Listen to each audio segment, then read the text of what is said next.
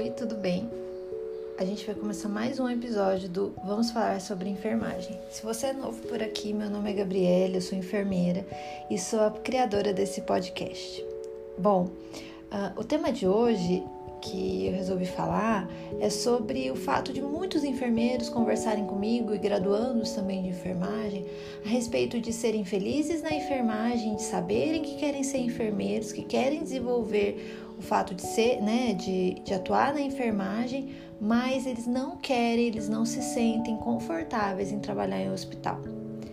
Bom, essa história de ser enfermeiro de hospital, é, que só enfermeiro é bom, aquele enfermeiro que atua na parada, é, que, que sabe pulsionar uma veia de olhos fechados, é o melhor pulsionador de veias do hospital, é, ele vai caindo um pouco, um pouco por terra, né?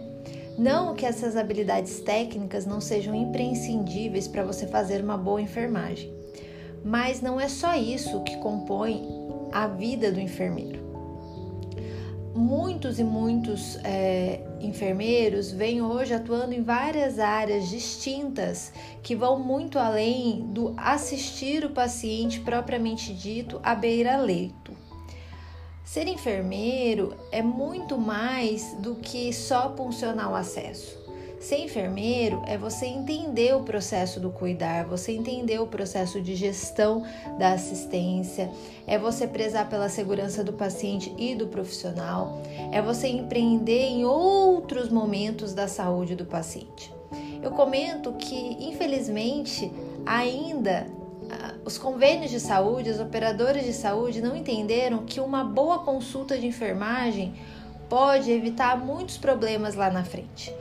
Então, é, uma orientação de enfermagem bem feita, uma promoção em saúde bem feita, uma educação em saúde bem feita, antes de um momento cirúrgico ou no momento de um diagnóstico médico complicado, aliado a um diagnóstico de enfermagem, esse planejamento do cuidado do paciente, né? Porque nós não podemos cuidar somente da doença, nós temos que cuidar da vida desse paciente vai muito além e pode às vezes custar muito mais, ter um custo-benefício muito maior para o convênio de saúde e gerar um valor para o paciente muito mais significativo.